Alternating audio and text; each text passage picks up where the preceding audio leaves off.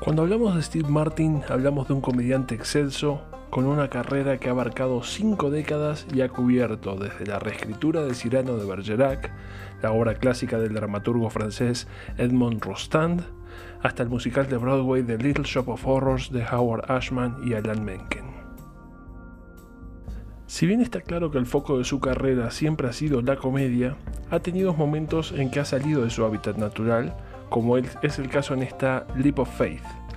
más acercado a un drama que a otra cosa, y me atrevo a decir que aquí acierta el mejor rol de su carrera.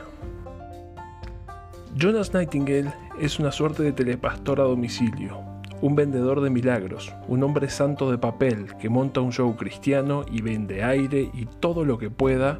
y que por una casualidad del destino llegará a un pueblito en la Middle America, granjero, con una tasa de desempleo enorme y que espera que llueva sobre sus cosechas desde hace varios meses. El trabajo del director Richard Pierce es metódico y brillantemente desarrollado buscando dar a un Martin en nivel de excelencia absoluta el marco adecuado para que despliegue sus capacidades, y por si fuera poco, acompañado por un tremendo cast que incluye a Debra Winger, Lolita Davidovich, Liam Neeson, Lucas Haas y un jovencito Philip Seymour Hoffman, entre otros. La historia coquetea con las dualidades de la profesión de Nightingale, que no es un ladrón, pero tampoco es honesto, y no tiene fe, pero la sabe vender, y no cree en los milagros, pero llegará el momento en que tendrá que producir uno, y no es un estafador, pero tampoco es una persona moral.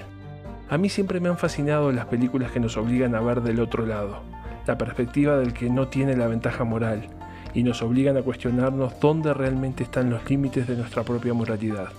Martin atravesará en la película por varias etapas, que finalmente lo llevarán a la epifanía, en su camino y en la revelación mayor